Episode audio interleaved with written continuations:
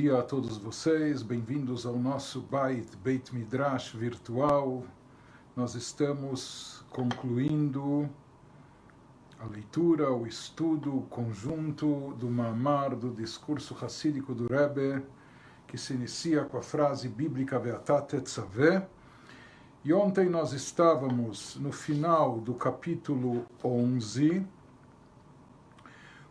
quando nós começamos a responder uma das questões propostas logo no início, por que, que ele nos fala, por que, que ele se refere ao acendimento da vela como ner tamid, como uma chama perpétua, uma chama constante, incessante, quando na realidade no versículo seguinte ele nos diz como era feito o acendimento da menorá no templo, mierevad boker, isso era do anoitecer até o amanhecer. Ou seja, não era o dia todo, a noite toda, não, no anoitecer, no início, no início da noite, até de manhã cedo, até o amanhecer. Então, por que que no primeiro versículo está escrito Lehalot ner tamid, para acender e fazer subir uma chama perpétua? Então ele começou a nos explicar isso, que na realidade aqui no sentido místico mais profundo, o acendimento da vela significa acender, fazer brilhar, manter acesa a chama espiritual da nossa alma. A nossa alma é comparada com uma vela, no versículo em Mishlei, nos provérbios do rei Salomão, Ner Hashem Nishmat Adam, a vela de Deus é a alma da pessoa. É nossa incumbência manter essa chama sempre acesa, constantemente brilhando. Então ele nos explica Recapitulando, lendo um pouco do final, Pisa e Uvan Mashkatubeamamar, baseado em tudo que nós estudamos anteriormente, nós entendemos também aquilo que escreve o Rebbe anterior no seu Mamar, no seu discurso racídico, de Alidei, Israel Mosifim, Alidei Avodatam Bemadregat Moshe. Aqui nós estamos já depois da análise do meio do versículo que nos fala sobre o trabalho, não só sobre a missão de Moshe, de vincular e conectar as almas de Israel a Deus, não só a sua missão como pastor de fé, mas também a missão e trabalho espiritual de cada um de nós. Que nós, da nossa parte, também, nós temos a obrigação, nós temos a incumbência, isso também é um privilégio, de trazer eh, azeite de oliva puro, de trazer combustível, por assim dizer, para mais espiritualidade na alma já elevada do próprio Moshe. Ou seja, Moshe ilumina nossas almas com fé, nutrindo, alimentando a nossa fé, internalizando a nossa fé. E nós, da nossa parte, de certa forma, nós retribuímos, trazendo para Moshe, uma vez que se revela dentro de nós através de Moshe que estimula essa revelação, se manifesta a essência da nossa alma, aquela essência que está enraizada na essência da própria divindade. Então isso nos empodera, isso nos dá uma força especial para que nós possamos também trazer o chamado azeite de oliva, ou seja, trazer mais luz para o próprio Moshe. Então, através disso que Israel, através disso que Israel, por intermédio do seu trabalho, serviço espiritual, eles acabam acrescentando espiritualidade e elevação no nível já elevado do próprio Moshe. Alideis é através da combinação desses dois trabalhos, do trabalho que Moshe realiza internalizando nossa fé, estimulando a revelação da essência da nossa alma, e em contrapartida, através do nosso empenho esforço pessoal para uma elevação maior, e nós com isso trazemos elevação também para o próprio Moshe, através da fusão desses dois trabalhos, com isso se produz o Ner Tamid, a chama perpétua. E ele explica, dele à primeira vista, aparentemente,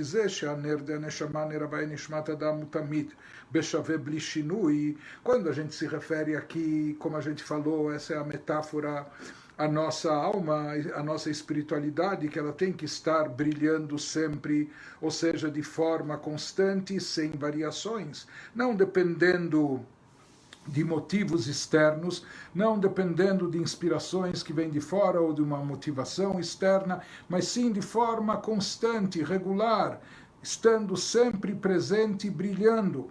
Como se consegue, como se atinge isso, essa constância, essa regularidade, esse equilíbrio espiritual? O Alidei Gilui Etzemaneshama, somente quando se manifesta, quando se traz à tona e se revela a essência da alma. Porque é sabido que na essência não há mudanças, não há mutações, não há variações. Aquilo que se muda e modifica são os reflexos, isso não é essência. A essência é imutável. Então, quando se revela a essência da alma, Shenim Shach Aledei Moshe, e quem estimula essa revelação, como nós vimos, é Moshe, que ele vincula e conecta Beatat as almas judaicas à essência de Deus. Então, no momento que ele revela e manifesta a essência da alma de Be'etzem Neshama em Shayach Shinui, então daí ela já não sofre mais eh, variações, não sofre mais nem oscilações, nem quedas, etc., recaídas. Na essência da alma não há, não há mudança. Bemamar Omer, mas no Mamar do Rebbe anterior ele fala, Hu, que quando se atinge perfeitamente o Nertamid, a chama perpétua, não só quando Moshe revela e manifesta a nossa essência da alma, trazendo-a à tona, mas também depois disso, quando nós fazemos o nosso trabalho, ou seja, depois que já Moshe estimulou a revelação da essência da alma, deixa Israel Mosifim Bemadregat Moshe, quando nós fazemos da nossa parte o nosso serviço, o trabalho espiritual. E dessa forma, nós acrescentamos espiritualidade e elevação no próprio nível da alma de Moshe. Lecha vocês, Bnei Israel, agora, vocês irão trazer para ti, para Moshe, mais combustível, mais combustível espiritual, mais elevação. Isso vai produzir o Nertamid, assim explica o Rebbe anterior no Mamar. Sobre isso se aprofunda e comenta o nosso Rebbe, Veyesh Lomar. Podemos então explicar e dizer שבגילוי דעצם הנשמה בדרך מלמעלה למטה, על ידי ואתה תצווה, existem duas formas de manter revelada, de revelar, de trazer à tona a essência da nossa alma. Uma é, aqui por assim dizer, vem de cima para baixo. Ou seja, Moshe, na sua grandeza espiritual, como pastor de fé, como líder espiritual, ele, ele nos impacta, nos influencia, ele irá conectar e vincular a nossa alma a Deus, a divindade. Quando a essência da nossa alma, ou a parte essencial da nossa alma, se revela em função da atuação externa de Moshe, porque aqui houve uma intervenção externa superior, Moshe, com a sua grandiosidade espiritual, ele influenciou, trouxe, impactou a cada um de nós. Porém, enquanto essa revelação da parte essencial da alma vem de um fator externo elevado, como aqui no caso de Moshe, e Eshchiluk ben Boker ainda há variações entre noite e manhã, entre escuridão e luz. Aqui há algo um pouco paradoxal, quando se faz presente a revelação de forma mais intensa, não de dia de manhã, mas justamente o contrário, como nós aprendemos de noite. Noite aqui simboliza aquelas gerações de encobrimento, de ocultação divina, onde não há revelação e, portanto, isso acaba exigindo de nós uma postura de auto-sacrifício, de Messirut Nefesh. Então, justamente de noite, assim também, em geral, quando a gente percebe. Eh, e valoriza mais a chama, a luz da vela, da, da lamparina de noite, que se percebe mais e que ela se está mais evidente. Então aqui também, justamente quando há encobrimento, quando há trevas, escuridão espiritual, isso provoca a revelação da atitude, da prontidão de Messirut Nefesh, de auto-sacrifício dentro das almas judaicas, que isso é uma manifestação sublime da própria essência da alma. Como Berler, conforme a gente explicou anteriormente no capítulo 10. Porém, isso tem um alcance limitado, como a gente falou também naquele capítulo anterior, que muitas vezes isso se manifesta só durante a escuridão, só nos momentos de trevas, só nos momentos de perseguição e opressão. E a prova disso era chegar, que mesmo aquelas pessoas que foram verdadeiros heróis judaicos e quase mártires durante momentos de perseguição e opressão, naquilo que se chama de noite, à noite a chama deles brilhava muito. Amdub Mesirut Nefesh, eles assumiram uma postura e às vezes durante anos seguidos de alto sacrifício. Porém, Shebau Lemakom Shevshal Lasok Betoral Mitzvot Mitoch Archavá, porém, quando eles chegaram finalmente num lugar eh, tranquilo, sossegado, que não havia decretos, não havia perseguições, e era possível e permitido se dedicar à Torá e Mitzvot de forma larga, ampla, sem limitações e sem restrições. Ou seja, quando chegou, quando amanheceu, quando chegou amanhã, né, quando havia já luz, em Nikar Bahem, a Messirut Nefesh, ela é Mikodem, a gente já não sente, não percebe, não só o alto sacrifício, mas até aquela paixão, né, aquela avidez que eles sentiam antes, durante as perseguições, isso não se manifesta, não se faz mais sentir quando, ou seja, você se esforçou tanto, você fez tanto sacrifício para se dedicar à Torá, estudar Torá de forma clandestina, ou praticar mitzvot, sob todas as limitações. Bom, agora que é permitido, faça em dobro, em triplo, mas não, parece que murchava, como a gente disse, parece que evaporou toda essa disposição, esse sentimento. Portanto, quando se consegue a regularidade, a constância, a chama permanente e perpétua, Vamitita Inyan Nertamid, explica o nosso Rebbe, que o verdadeiro aspecto da chama perpétua se manifesta, sabe quando? Quando não há recaídas, não há variações, não há mudanças, o Alidei Avodatam Israel. Isso vem, isso é derivado não dos fatores externos, seja positivos ou seja negativos. Positivos é a influência de Moshe, do líder da geração que nos inspira, nos motiva, etc. Fatores negativos são as perseguições, opressões, etc. Mas enquanto essa manifestação da parte essencial da alma é derivada de fatores externos, ela é limitada e ela sofre variações e tem oscilações e tem recaídas, ela é mais presente à noite do que de dia, etc. Quando se revela a constância, a regularidade, nertamid, a vela perpétua, o alidei avodatam shel Israel, quando surge, quando isso vem de dentro para fora, quando a motivação, quando a pessoa se automotiva, a pessoa desperta a essência da sua alma vindo de si própria, dentro de si mesmo, através do seu serviço, do seu esforço espiritual, Aledei Avodatam Shel Israel, através desse empenho de Israel, Shegam, Akochot Agluim, Yuchad Imetzam Aneshama. Ou seja, ele procura unificar, padronizar, alinhar também as forças reveladas, as manifestações da sua alma em todos os aspectos, no aspecto intelectual ou no aspecto emocional, no aspecto da vontade e paixão como do prazer, etc. Ele procura unificar todas as forças e manifestações reveladas da sua alma com a essência da alma e tudo está alinhado. Isso significa que ele revelou de fato, tocou e trouxe à tona a verdadeira essência da sua alma, e é isso que possibilita ele, então, quando ele chegou nesse nível, de abastecer o próprio Moshe de compartilhar dessa, dessa alta espiritualidade com a alma já elevada de Moshe, Lecha, trazendo para ele também, ou retribuindo, por assim dizer, trazendo o chamado azeite de oliva puro, essa metáfora de acrescentar mais elevação e espiritualidade para próprio Moshe. Conclui o capítulo Rebbe nos dizendo, Vealpize Yeshlevaer, baseado nisso nós podemos explicar o fato זה שכתית למאור נאמר בכתוב בהמשך לויקחו אליך. Onde aparece no versículo aquela definição, aquele conceito de katit lamaor. Katit é espremido, esmagado, e que faz o espremer a oliva, a, a, a azeitona, é isso que extrai o azeite puro que irá iluminar, e não só trazer luz iluminar, mas trazer a própria luminária, trazer em evidência a fonte da luz, a essência. Então, essa, esse conceito ele, ele, ele é apresentado no Passuk, no versículo, depois de Veikhueilecha.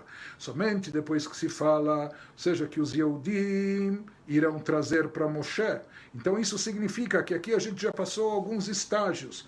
Já se passou o primeiro estágio no qual Moshe, que nutre alimenta e internaliza a fé, dos Yehudim de Bnei Israel. Ele que estimula a revelação da parte essencial das almas dos Yehudim. Mas depois disso já se passou o estágio seguinte, onde os próprios Yehudim também se dispõem ao trabalho espiritual, ao seu esforço próprio. Então eles se automotivando, despertando a fé essencial da sua alma. Eles trazem à tona, revelam de fato a essência da alma conforme enraizada na essência de Deus e daí eles também. Isso é que os habilita a trazer espiritualidade, azeite de oliva puro, elevação, luz para a própria alma de Moshe. Ou seja, depois somente que chegaram nesse estágio, depois desse, desse segundo estágio, então isso se fala através disso se chega no Katit Lamaor ou seja, quando o Yehudi, ele por si só, não por, por influência externa, não por pressão externa, mas ele por si só, que era aquela mesma ideia também do Yehudi, estar aquebrantado, katit significa esbagado, pressionado, que ele está quebrantado não por causa dos decretos externos, mas simplesmente porque ele, no interior da sua alma, no âmago, no íntimo da sua espiritualidade, ele sente carência de revelação divina. Por mais que a situação atual dele na Galuta esteja boa, confortável, física, materialmente, espiritualmente, judaicamente, mas enquanto Mashiach não chegou, enquanto falta o Beit HaMikdash, enquanto a Shekhinah também, por assim dizer, está exilada, não há revelação divina como na época do templo, ele sente uma carência que é angustiante. E isso lhe traz o katit, isso que lhe deixa quebrantado, isso que faz manter, surgir, revelar e manter o seu maior a sua luminária. Isso é que vai fazer essa luminária permanecer regularmente, constantemente, nertamid. Então ele explica, Zeshekatit Lamaor Neemar Bekatuv Beemshech Levikhu Ilecha, que Bekatit Lamaor Nichlal, como a gente falou, essa é novidade que o nosso Rebbe acrescentou no seu Mamar, que no conceito de espremido, esmagado, Aqui isso envolve não só aquilo que o Rebbe anterior trouxe no Mamar dele, a pressão e opressão causada pelos decretos e perseguições antissemitas contra judeus e judaísmo, mas aqui o Rebbe inovou um outro conceito, que a pessoa pode estar auto, auto espremida, auto esmagada, a pessoa está, ela, ela se está pressionando, ela cobra de si própria, de si mesma, eh, mais, mais revelação divina. Bekatit lamaor nichlal, esse conceito, ele engloba também aquilo que a gente disse, gam ze Israel hem shvurim venitkaim, katit bagalut, o fato dos Yehudim estarem partidos e aquebrantados pelo fato de estarem ainda na galut, no exílio, ou seja, de faltar revelação divina, carência do Beit HaMikdash. Denyanze, esse aspecto que a gente falou que no final das contas é o mais elevado de todos, o Alidei Avodatam Shel Israel, como se chega a isso? Como se produz? Como se traz à tona esse nível espiritual? É? Isso através do esforço, do trabalho e do empenho pessoal de cada um de Bnei Israel. E dessa forma, chegam kochot agluim shelahem neshama. Então, isso sendo algo que não vem de fora, não é uma influência externa, que às vezes pode ser só temporária, provisória, volátil, pode passar, evaporar, e pode não modificar e impactar a pessoa permanentemente, não mudando a sua forma de pensar, de sentir, de agir, etc. Aqui não. No momento que isso foi fruto de um trabalho interno, profundo, que a pessoa faz consigo mesma para fazer emergir a essência da sua alma, ele acaba alinhando todos os poderes e aspectos da sua alma, da sua personalidade com esse princípio. שגם כוחות הגלויים שלהם יהיו מתאימים לעצם הנשמה, que eles também combinem com aquilo que almeja a essência da sua alma. O Bechinat Amaor Aneshama Shemitgalet Alidezei, e portanto, quando Yehudim conseguem revelar a luminária, ou seja, a essência da alma, fonte da luz da alma, aquela que se revela e se manifesta através desse trabalho, desse estágio. E isso é a parte mais elevada do nosso ser, isso é a manifestação da essência da alma conforme ela se encontra enraizada, englobada, anulada na própria essência divina. Por isso esse conceito de Katit Lamaor, foi espremido, esmagado até surgir a luminária, etc. Isso é trazido na sequência do conceito de trazer luz para Moshe. Porque nós só podemos trazer luz para Moshe quando nós mesmos realizamos o nosso trabalho, nosso serviço espiritual com nossa iniciativa Somente depois desse esforço é que nós estamos habilitados de também trazer, abastecer, por assim dizer, a Moshe. E é, isso é derivado, isso nos leva, e também é derivado de Katit Lamaor, desse nível espiritual elevadíssimo que se atinge quando a pessoa, quando a pessoa está quebrantada pela falta de revelação divina. Décimo segundo capítulo, concluindo Mamar, Vehinei, continua o Rebbe nos diz, Aperush bepashtut beveatat etzavet bene Israel veikhueilecha. Aqui o Rebbe nos traz mais uma dimensão, uma dimensão adicional, uma interpretação adicional no versículo: Você irá ordenar ou você irá conectar os filhos de Israel de forma que eles tragam, para que eles tragam para ti azeite de oliva puro, etc. Então, o Rebbe diz, o sentido literal do versículo indica o quê? Shemoshe yetzaved bnei Israel shikhu elecha. Moshe, você irá ordenar, instruir os filhos de Israel para que eles tragam para ti, para você, Moshe, esse azeite de oliva. Diz o Rebbe, o Rebbe aqui faz uma observação. O mizemu van gambe primiuta inyanim, baseado no sentido literal do versículo que Moshe ordena aos filhos de Israel para trazerem a ele, Moshe, o azeite de oliva puro. Diz o Rebbe, disso se entende também de forma mais profunda. Deseja Moshe metzaveu mekasheret bnei Israel, na explicação mais profunda, que Beatat etzaveh significa não apenas você irá ordenar, mas sim você irá conectar e vincular os Yehudim à divindade. Se diz que o fato de Moshe estar vinculando Bnei Israel, o beofen shemamshich lahem netinat koach gam al veikhu eilecha. Nós falamos que aqui há dois estágios, dois tipos de trabalho. Há o trabalho de Moshe como pastor de fé, como líder espiritual da geração, que ele nos estimula, ele desperta a nossa fé, ele internaliza a nossa fé, ele traz à tona e revela a essência da nossa alma. Depois nós falamos, daí tem a nossa parte, o nosso trabalho. Nosso trabalho consiste em não depender de fatores externos, de influências externas ou de motivação de fora, mas sim a gente saber se automotivar, se autoestimular, saber despertar nós mesmos a essência mais pura e elevada da nossa alma. Esse é o nosso trabalho, nossa função. Mas o Rebbe diz, Israel, você irá ordenar ou conectar os filhos de Israel de forma que que eles tragam para você, Moshe, o azeite de oliva puro. No final das contas, o Rebbe diz que com isso o versículo está nos indicando que mesmo de onde a gente tem a força, a habilidade, o poder de retribuir para Moshe, de nós, com nosso, a partir do nosso esforço, do nosso empenho, do nosso trabalho espiritual, da nossa elevação, produzida pelo nosso esforço decorrente do nosso empenho, daí nós dissemos que nós trazemos o azeite de oliva para Moshe, nós também eh, abastecemos, por assim dizer, a alma de Moshe para que ela tenha uma elevação maior. Teoricamente, daí é a nossa parte, que nós fazemos, nós trazemos fruto do nosso trabalho. Mas o Rebbe diz, indica o versículo de onde nós temos essa força, essa habilidade, também do próprio Moshe. Quem nos dá a força e habilidade para podermos trazer essa luz adicional para a alma de Moshe? Quem nos dá essa força também é o próprio Moshe. Na verdade, mesmo a força para o nosso trabalho, para esse empenho nosso, isso também é derivado de Moshe.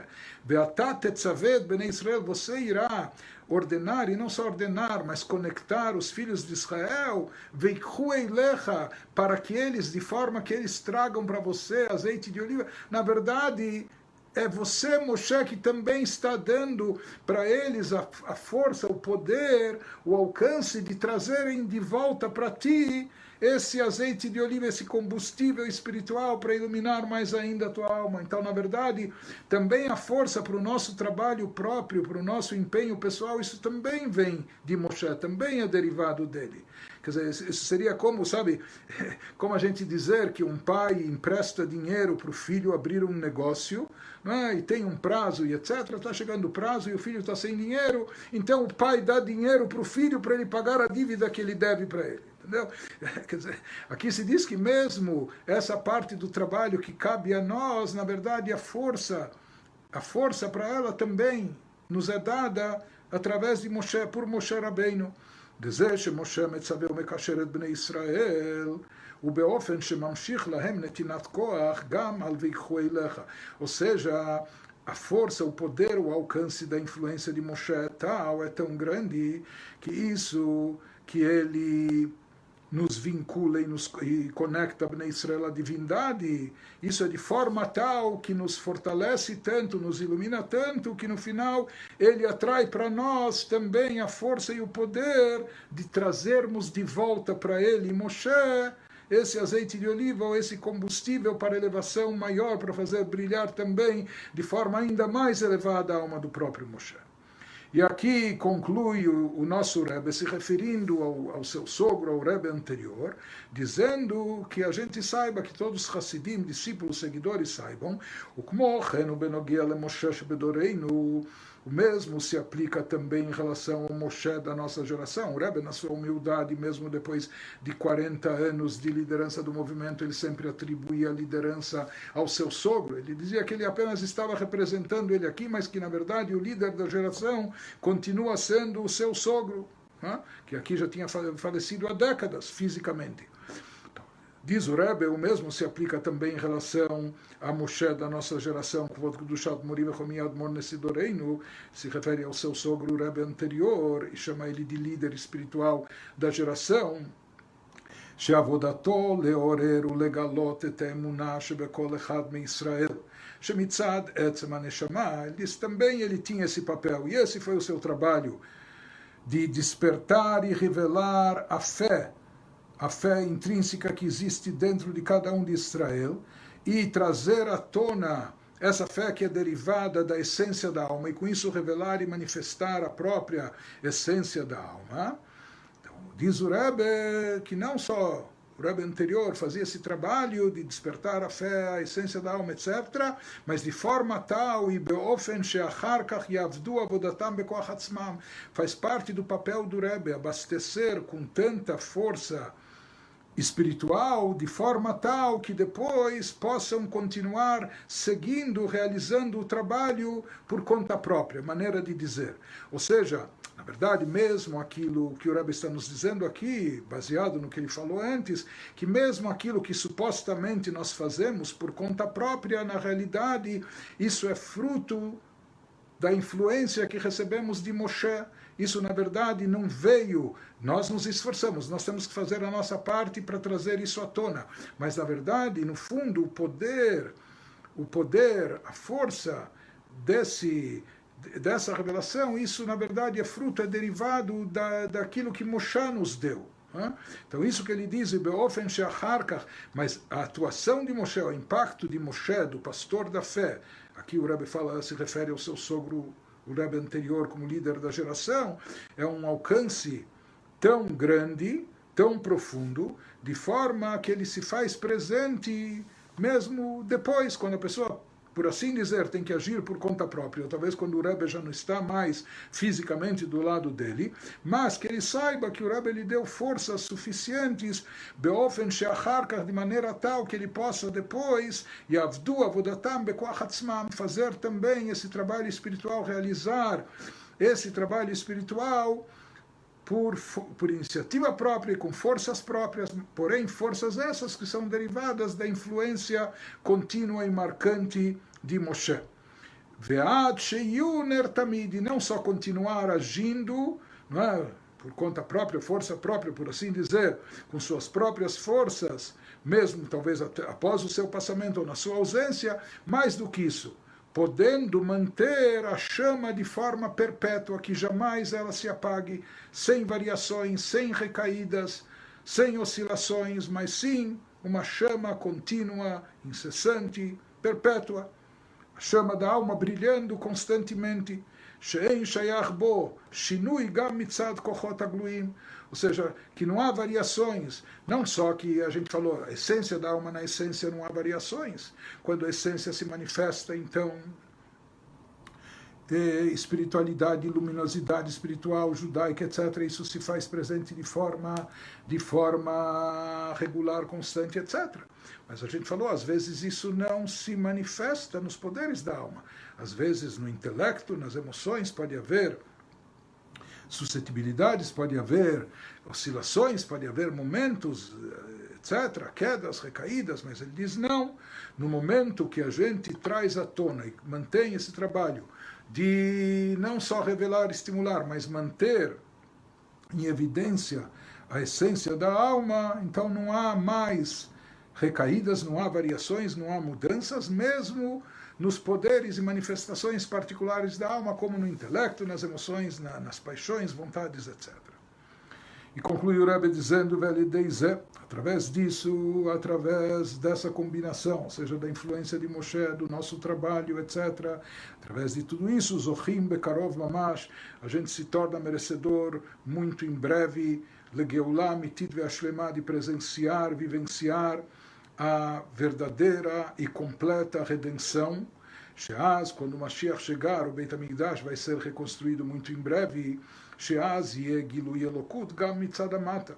Então haverá revelação divina também, não só aqui embaixo, mas produzida pelos seres inferiores que somos nós. Né? Seja que isso, esse que é o objetivo. Então, como é trazido nos livros racídicos, que Deus quer essa moradia no plano inferior, produzida pelos, pelas criaturas inferiores do nosso mundo físico terrestre, que somos nós.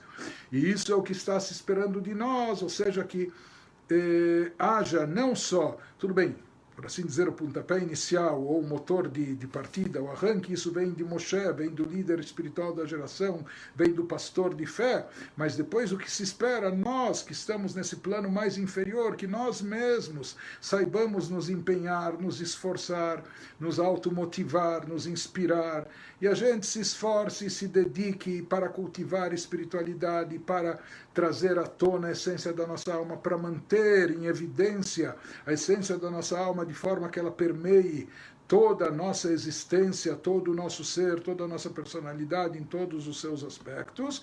Isso significa que o trabalho é produzido pelo aqui no, aqui no plano inferior pelo, pelos próprios seres, criaturas inferiores, nós que somos criaturas eh, almas incorporadas num corpo físico, num mundo materialista, etc.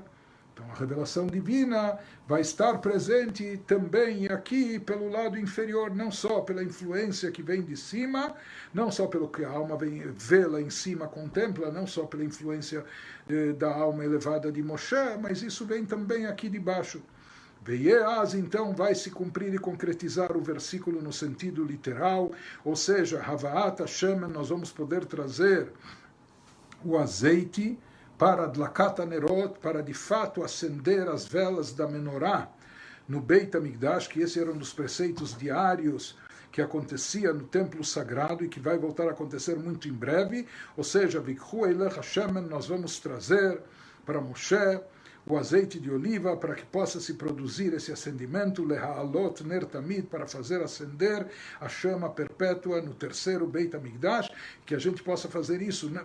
Até agora nós explicamos o sentido místico espiritual do acendimento da menorá, da, do acendimento das velas, a espiritualidade, abastecer a nossa espiritualidade com fé, que esse aspecto da menorá está presente em todas as épocas, em todos os lugares, não só na época do templo e não só no lugar do templo, mas isso dentro do templo espiritual que cada um de nós deve construir dentro de si, na sua vida, nós também temos uma das mitzvot nossas, é encandecer, é fazer brilhar, iluminar sempre a nossa alma, fazer a nossa espiritualidade estar brilhando. Mas quando chegar logo Mashiach, nós vamos poder voltar a cumprir essa mitzvah também no sentido literal, seja de acender a menorá, ner tamid gam também de forma física e palpável, bebeit amigdash ashlishi, no terceiro Beit amigdash, bageulah mitit veashleimah, isso através da redenção verdadeira e completa lidei Mashiach Tzidkeinu, através de Mashiach, Bekarov, Mamash, que isso seja muito e muito em breve. E com isso nós concluímos a leitura do 12 capítulo do Mamar, e com isso vamos dizer que nós terminamos o Mamar, a leitura e estudo do Mamar, mas pelo menos num plano básico, pelo menos eh, na sua forma mais elementar, é? nós procuramos eh, nós procuramos ler, traduzir, explicar eh, o sentido básico desse Mamar. Eu gostaria de rapidamente fazer uma recapitulação, meio que em leitura dinâmica, daquilo que, de pontos que nós vimos. É, no primeiro capítulo, nós lançamos o Mamar, foram lançadas algumas questões, algumas perguntas.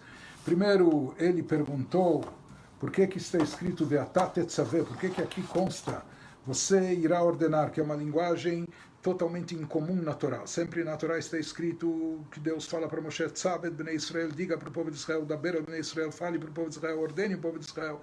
Mas aqui, Veatá Tetzaveh. A gente falou que essa é uma linguagem não só é, rara ou incomum, mas também o próprio sentido, o significado dela. Parece, porque em geral as mitzvot, os preceitos vêm de Deus, e Deus se utilizava de Moshe como porta-voz para transmitir as mitzvot para o povo de Israel. Mas aqui o versículo dá a entender, Moshe, você irá ordenar o povo de Israel? Parece que a ordem parte do próprio Moshe não de Deus? Então, essa foi uma pergunta. Qual o significado? Qual a explicação disso?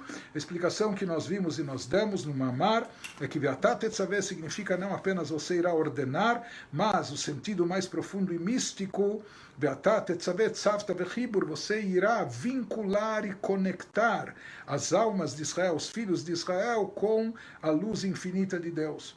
Por isso, aqui está escrito, eh, isso se refere a Moshe, e por isso está escrito dessa forma, porque o comando aqui se trata não só de ordenar os filhos de Israel, mas aqui Deus está eh, atribuindo a Moshe a sua missão maior, que é, como pastor de fé, de vincular e eh, conectar os filhos de Israel com a essência de Deus. Depois nós perguntamos também, por que, que se diz que irão trazer para ti, para você, Moshe, o azeite de oliva. Quando a mitzvah, a incumbência do acendimento da menorá, recaía sobre Aharon, que era o Cohen Gadol, o irmão de Moshe, então nós vimos que a explicação aqui, no sentido mais místico, porque aqui se trata, uma vez que se trata aqui de alimentar com fé, etc., que esse é o papel do líder da geração. Aharon também tinha um papel importante na comunidade de Israel, era o sumo sacerdote, mas aqui, como está se tratando do papel maior de vincular e conectar as almas de Israel com a divindade, então também, então isso era uma incumbência, uma missão sagrada de Moshe. E por isso também na nossa retribuição, naquilo que nós fazemos em contrapartida, seja de trazer também combustível espiritual para iluminar mais ainda a alma de Moshe, isso era trazido para Moshe, não para Aaron, porque aqui se trata não só do acendimento literal da menorá, mas do acendimento de todas as almas judaicas. Pois nós perguntamos por que estava escrito Katitla Maor, por que está escrito que o, o, azeite era espremido, esmagado, etc. Ele perguntou por que, que não se fala para produzir luz, lehair, para iluminar, para trazer luz, lehair, porque que se traz aqui katit lamaor, para trazer a luminária, a luminária é a fonte da luz. É? E nós explicamos que justamente através desse katit, desse ato de espremer, de esmagar, de pressionar, com todos os significados que nós vimos no Mahamar, através disso se chega não só à luz, mas à própria luminária, se atinge a essência da alma, fonte da luz. Pois a última pergunta que tinha sido lançada no primeiro capítulo era por que, que está escrito no final desse versículo Lehalot Nertamid para produzir uma chama eterna, constante? que brilhe sempre, quando no versículo seguinte se fala que na prática o acendimento da menorá era Mierevad Boker, do anoitecer até o amanhecer. Então nós vimos agora, hoje mesmo, a explicação disso, de que quando se manifesta o Katitla Maor, quando se traz à tona a essência da alma, então se chega àquele nível onde a essência é imutável, não se modifica, e ela está presente em todas as circunstâncias, sob, todos, eh, sob todas as circunstâncias, em todos os momentos, sem variantes, sem modificações. No capítulo 2, nós falamos sobre o papel dos líderes espirituais, baseado naquilo que é trazido eh, no Zohar, etc. E nós falamos também sobre a influência recíproca que existe entre os líderes e o povo. Ou seja, os líderes, eles abastecem o povo com espiritualidade, alimentando a sua fé, internalizando a sua fé, mas nós vimos que o povo, em contrapartida, também traz uma elevação para o líder, aquela questão que o líder representa a cabeça, o povo representa as pernas, mas a cabeça sozinha não chega em todo lugar, é através das pernas, mesmo que sejam membros inferiores, que ela conduz a cabeça onde ela quer chegar.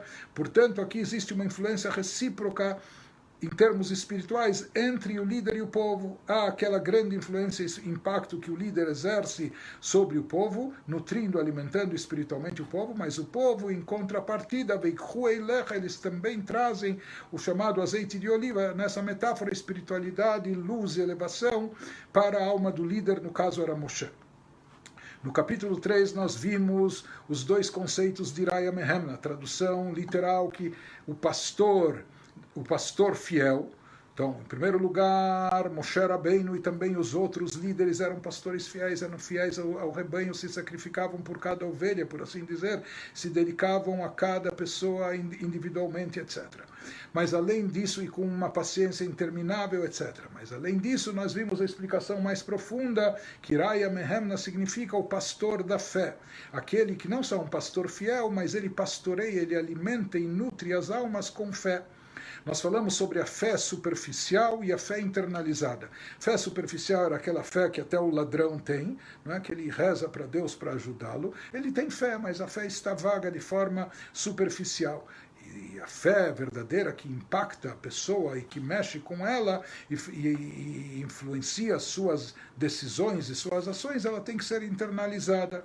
Nós vimos que o papel do líder, no caso Moshe, do primeiro pastor de fé, que Moshe alimenta a fé, nutre a fé e a internaliza. Porque nós vimos que Eudim já tem uma fé inata, só que às vezes ela pode pairar de forma vaga, de forma superficial. Então é necessário que venha o pastor da fé, o líder espiritual da geração, que esse era o papel de Moshe, internalizá-la. Nós vimos também nesse capítulo que existe uma propagação, uma extensão da alma, baseado no Tikunei Zohar, no adendo do Zohar, que existe uma propagação, extensão da alma de Moshe presente em cada geração. Em toda geração há um líder espiritual da envergadura como Moshe. E nós vimos que pode haver uma diferença de atuação. Nós vimos que Mordecai, na sua geração, Moshe, enquanto que Moshe nutria, alimentava a fé judaica através de transmissão de conhecimento, e não só de conhecimento, mas de vínculo, de conhecimento internalizado, que leva a sentimento. Mordecai, por, por seu lado, ele, ele exerceu o papel de pastor da fé, despertando Messirut Nefesh, o alto sacrifício nos filhos de Israel, na sua geração. E nós vimos que esse também era o sentido de Katit Lamaor, quando existe essa necessidade de, de chegar ao auto-sacrifício. Por causa das pressões e opressões. Né? Mas isso acaba trazendo à tona a própria luminária, isso faz revelar, manifestar a essência da alma. Nós vimos que através do sentimento aquebrantado do Yehudi na Galut, em função das tsures, dos problemas, das perseguições, das, das opressões, etc. Mas justamente isso, como o azeite de olivas, que só espremendo a azeitona, com isso se extrai o azeite que vai produzir luz.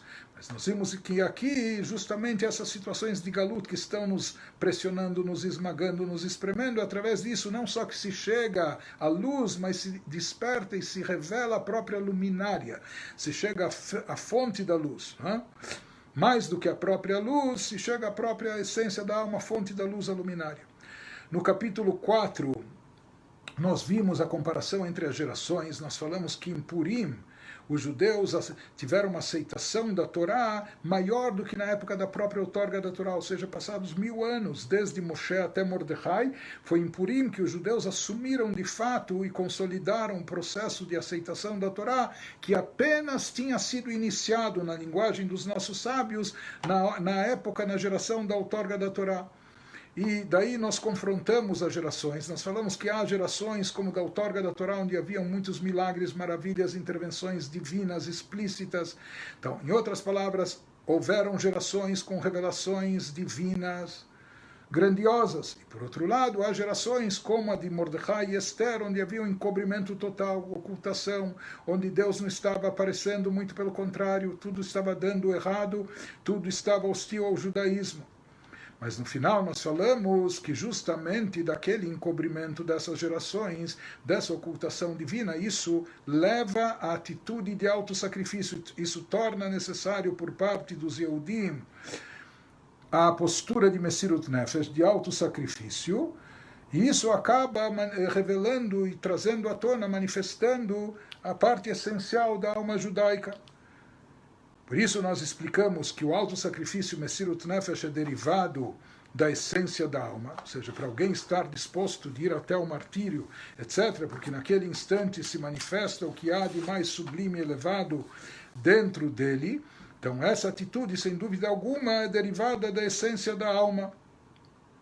E mais ainda, nós vimos que na época de Purim, essa disposição dos judeus não foi única por um momento específico, não se tratou apenas de não. De, de, de se recusar a fazer negação do judaísmo, negar a fé, dizer que não acredita, é, não foi só uma vez que eles foram testados, mas não, durante quase um ano inteiro, durante 11 meses, judeus cumpriram Torah e Mitzvot, ou seja, no dia a dia, aplicaram, implementaram isso no dia a dia, com Messirut Nefesh, cumpriram Torah e Mitzvot com auto-sacrifício, que isso é mais elevado do que simplesmente eh, não negar a fé monoteísta, etc. E nós falamos também que isso também é derivado da fé internalizada através de Moshe. Ou seja, Messirut Nefesh também é uma derivação, consequência da revelação da essência da alma, da fé, conforme ela está internalizada. Daí nós perguntamos, começamos a analisar no capítulo 5 de onde se origina a fé judaica. Falamos que existe uma fé inata, intrínseca, de onde ela vem. Então nós falamos que há dois níveis. Existe aquilo que a alma vê divindade, a, a, a fonte da alma na altura espiritual, ela vê divindade e acaba influenciando, impactando a alma aqui embaixo também.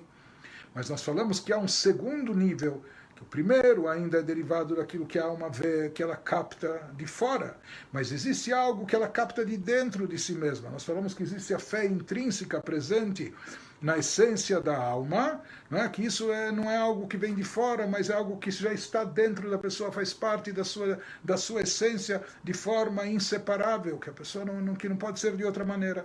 Nós falamos que essas duas origens da fé, elas vão trazer como variante se a fé vai ficar de forma superficial ou internalizada. Se a fé é derivada só daquilo que a alma viu lá em cima, do que ela contempla, vai haver a fé, porém ela pode ficar só num plano superficial, enquanto que no momento que se traz à tona, se revela a fé intrínseca que existe na essência da alma, essa fé fica internalizada, impactando a pessoa.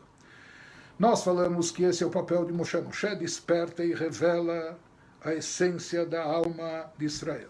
Por mais que Moshe fazia isso mais através da transmissão de conhecimento, como nós dissemos. Ainda no capítulo 5, nós falamos que o papel dos líderes, dos pastores de fé, é não só de revelar a luz da espiritualidade dentro de cada um de nós, mas de revelar a própria luminária, de revelar a fonte da luz, de trazer à tona a essência da alma, a fonte da luz. Mas nós dissemos que essa luminária ela se manifesta principalmente através do auto sacrifício. Nos momentos de auto sacrifício, por isso estava mais presente nas gerações que necessitaram disso. No capítulo 6, a gente começou a analisar de onde se origina o auto-sacrifício, de onde vem a força e disposição para essa atitude. E nós falamos que os pastores de fé, eles eh, internalizam a fé de tal forma que a pessoa sabe que ela não, não, não tem outra forma, ela não pode se ela não pode se separar de Deus, aconteça o que acontecer, seja até as últimas consequências, até o alto sacrifício, e isso é o que os pastores de fé fizeram em todas as gerações que nas quais se, se requereu, se, se, se exigiu que era necessário a atitude de Messirut Nefesh. E nós falamos ainda nesse capítulo que no final das contas há uma grandeza e superioridade espiritual presente nas gerações que foram exigidas de alto sacrifício e nos seus líderes.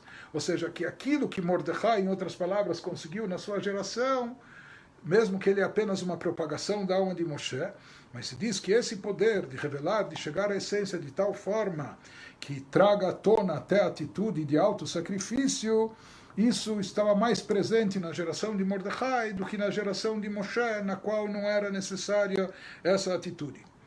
No capítulo 7, nós comparamos o alto sacrifício a Messirut Nefesh presente na época de Purim com aquela presente na época de Hanukkah, dois, três séculos depois.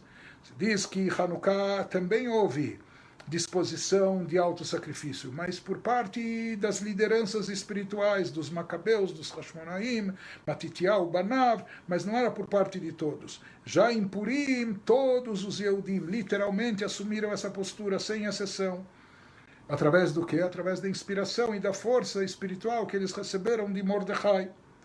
Por isso também nos afirma o Midrash que Mordecai na sua geração era como Moshe na sua geração. Assim como Moshe na sua geração foi o líder e pastor de todos os Yehudim, sem exceção, o mesmo acontece, aconteceu com Mordecai, que na sua geração ele também não foi líder apenas de uma comunidade, de um segmento, de uma sinagoga, mas sim de todo o povo de Israel, sem exceção se fala, se traçou, mais uma vez se enfatizou a diferença que Moshe, na sua geração, influenciava, impactava a fé judaica mais através do conhecimento, enquanto que Mordecai, através do despertar de Messirut Nefesh, do sentimento e da atitude de auto-sacrifício por parte do povo de Israel. Ainda no capítulo 7, o Rebbe concluiu dizendo que assim também foi a atuação do nosso Rebbe, do Rebbe anterior. Ou seja, que no momento que ele estipulou, no momento que ele determinou que Mordecai trouxe o Midrash, que Mordecai na sua geração é como Moshe na sua geração, em outras palavras, baseado naquela explicação do Baal Shem Tov, que aquilo que a pessoa determina sobre um terceiro, sobre outra pessoa, na verdade isso acaba eh, recaindo sobre ela mesma, e no sentido positivo também. Então, no momento que o Rebbe ele estipula Rabbi estipula que isso, que Mordecai, ele foi não só tão atuante, importante, decisivo na sua geração como Moshe, de certa forma, automaticamente ele está aplicando isso sobre si próprio, sobre si mesmo também, como nós falamos que, em consequência disso, a mesma coisa se aplica do nosso Rebbe em relação ao seu antecessor. No capítulo 8, nós falamos sobre a revelação da luminária, da fonte da luz, que isso representa a essência da alma, e nós falamos que isso ocorre principalmente através da propagação da alma de Moshe, mais do que através do próprio Moshe, que alimenta o povo com conhecimento, etc. Isso ocorre e acontece, ou seja, Moshe mesmo alcança isso mais através da extensão da sua alma, daqueles líderes presentes nas gerações que necessitaram de alto sacrifício, diferente da geração de Moshe. Que isso traz mais à tona em evidência a essência da alma.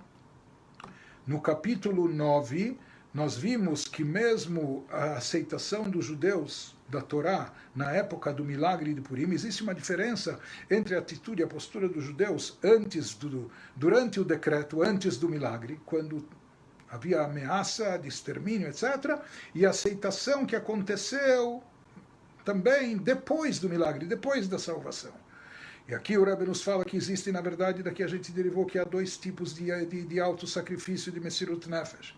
Então, existe aquele, o primeiro, que é aquele que a gente elaborou, aquilo que estava vigorando antes do milagre de Purim, durante a ameaça, ou seja, o judeu estar aquebrantado pelo galut, pela pressão, opressão, pelas ameaças, pelas perseguições, etc., pelos sofrimentos externos. Mas existe um outro tipo de, de catito, de atitude do judeu estar aquebrantado, angustiado, não por causa dos problemas externos, mas não como depois do milagre de Purim, quando tudo já estava bom, bonito, confortável, cômodo, etc., mas simplesmente, já que ainda estavam na Galut, não tinham Beit HaMikdash, não tinham o templo sagrado, estavam na diáspora, faltava a revelação divina, o judeu se vê com sede de divindade, ele está ávido por mais revelação divina, isso até lhe perturba, a ponto de lhe deixar doente, como nós vimos. Né?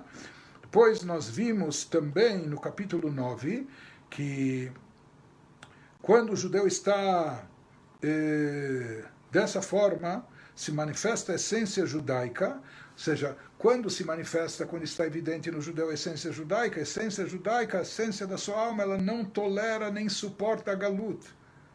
Ou seja, se de fato estiver revelada a essência da alma do Yehudi, isso é incompatível com o estado do Galut, com a situação status quo de Galut, de falta de revelação, porque a alma, a essência da alma, ela é ávida, ela, ela quer revelação divina, ela quer estar conectada com Deus de forma explícita, evidente, etc.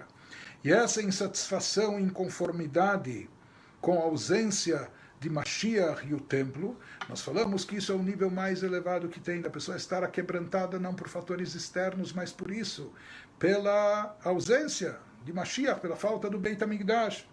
Então, até o ponto que a gente falou, que isso pode deixar a pessoa como enferma, a pessoa se sente doente eh, por essa carência de espiritualidade, tamanho é o seu desejo de estar unificada explicitamente com a essência divina. Então, essa, essa atitude, esse sentimento leva a, a revelação à luminária, fonte da luz, a própria essência da alma.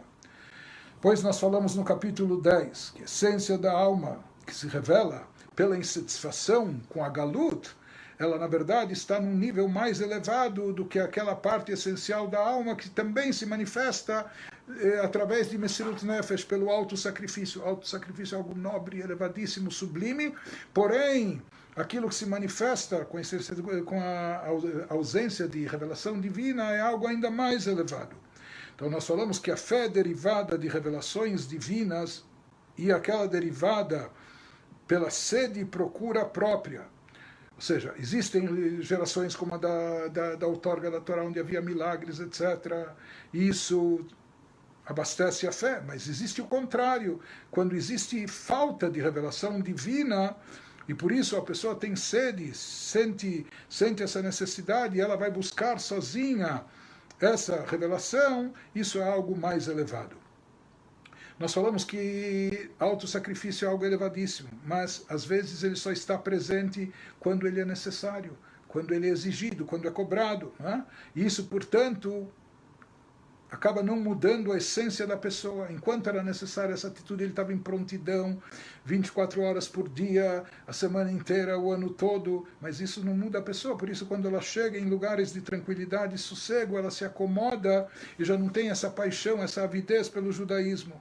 Porém, quando se revela a essência, da alma por sede de divindade de revelação divina, isso impacta e afeta a pessoa por completo.